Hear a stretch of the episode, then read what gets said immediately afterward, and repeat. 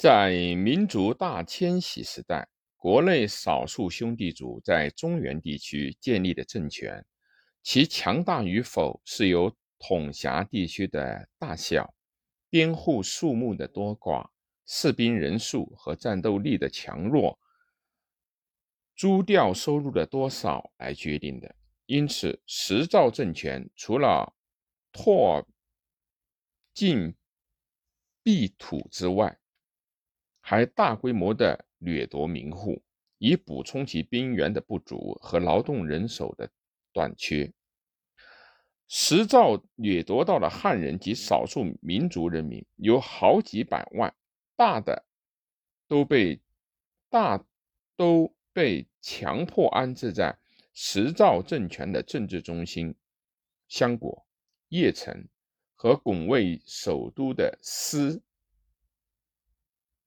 冀等州郡，他们在掠夺中，倘若遇到抵抗，就屠城戮邑，极度残酷。石勒杀人不少，石虎杀人尤多。有一次，石勒派石虎去攻打青州，广固降，石虎坑杀广固的军士三万人，城中尚留下许多的平民。石虎还想全部。尽杀。石勒所任命的青州刺史刘真提出了抗议，说：“你叔父派我来青州，是我来管理人民。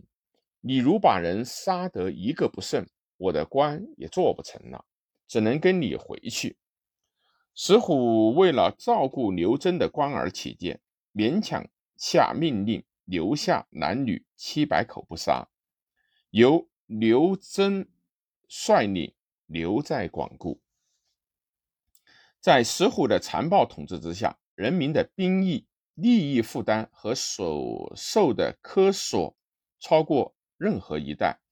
如石虎将讨慕容晃，领师季清徐幽并雍兼父之家，武丁取三。士丁取二，没有特免疫特权的家族，其壮丁进发为兵，更是不用说了。中原地区的壮丁，经过这次征发之后，和邺城旧军满五十万。石虎又盛兴攻死于邺，起台关四十余所，迎长安、洛阳二宫，作者四十余万人，又。赐河南四州据南司之备，并进并数雍、秦、延四讨之资，清、冀、幽州三五发卒，诸州造甲者五十万人，为水所射，猛兽所害，三分而一，发雍、洛、秦并州十六万人。成长安未央宫，又发诸州二十六万人修洛阳宫。有一次啊，石虎想进攻东晋，下令征调士兵，克则征士五人车一乘，牛二头，米各十五斛，绢十匹。诸役调有不办者，皆以斩论。穷民率多御子以充军制，而犹不足者，乃自经于道路，使者相望，由求发无己。石虎还大发百姓家女年十三以上、二十以下的三万余人充后宫。地方政府为了娶妹讨好起见，强夺已婚。而貌美妇人九千余人充数，故有夺人妻女十万银宫。这样，中原地区的人口更为减少，生产的组织更为的破坏，史称“十众义繁兴，军旅不息”。加以久旱谷贵，今一斤紫米二斗，百姓傲然无生赖矣。海带。和冀间人无临自矣。